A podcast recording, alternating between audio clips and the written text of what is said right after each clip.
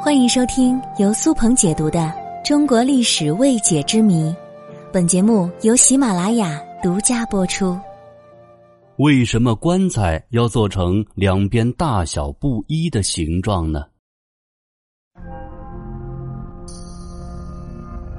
以前人死之后一般使用土葬，土葬是需要用棺材的。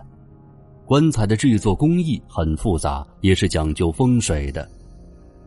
中国的棺材都是一头高一头低，一头大一头小，而国外的棺材基本上都是四方平整的。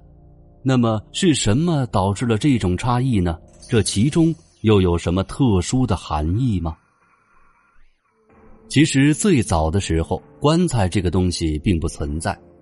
人类死了之后，也像其他动物一样被遗弃在荒野之中，让野兽分食，或者是自然腐化，重新分解为自然的一部分。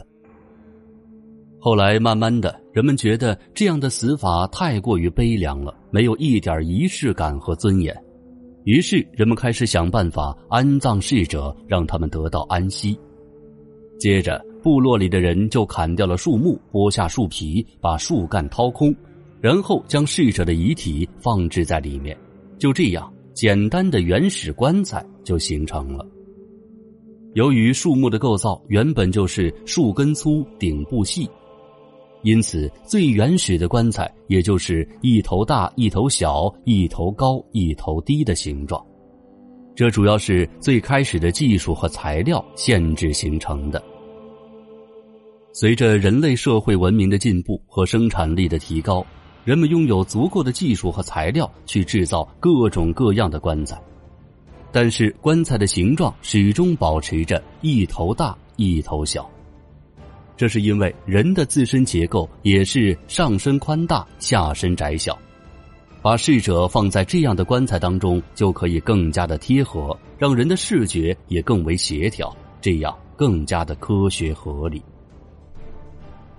而且在我国古代，玄学文化非常浓厚，大多讲究的是天地阴阳平衡，而这种文化运用到土葬里，就有了阴阳风水师的出现。在做棺材的时候，两边会刻意的做成一大一小，高的大的那头代表阳，小的低的那头代表阴，阴阳平衡在土葬文化里非常重要。一些民间奇闻异事里有很多记载，比如阴气过盛可能会容易造成尸变，而阳气过盛可能会对后代不好。棺材是人死之后最后的归处，在土葬文化里又被人称为阴宅、老房、寿棺等等，类似于活人的家，所以呢会做成屋檐的形状，而一高一低也可以便于让雨水滑落。起到了利水防潮的功效。再有一方面，就是逝者装入棺材之后，就要埋入地下，讲究一个入土为安。逝者的后世子孙也要定时的对祖先和亲人进行祭拜。那么，他们祭拜的时候，就需要找准合适的位置。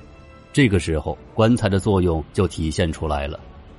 因为棺材的形状是一头大一头小，正常来说。大的那一头要朝着正北方，而小的那一头自然就是正南方了。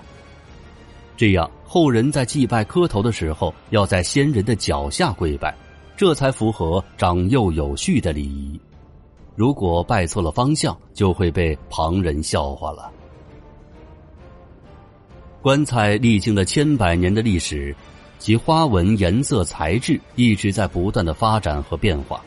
但是它一头大一头小，一头高一头低的形状，时至今日也一直没有发生过改变。不过，随着现在火葬的逐渐普及，使用棺材的土葬方式已经是越来越少了。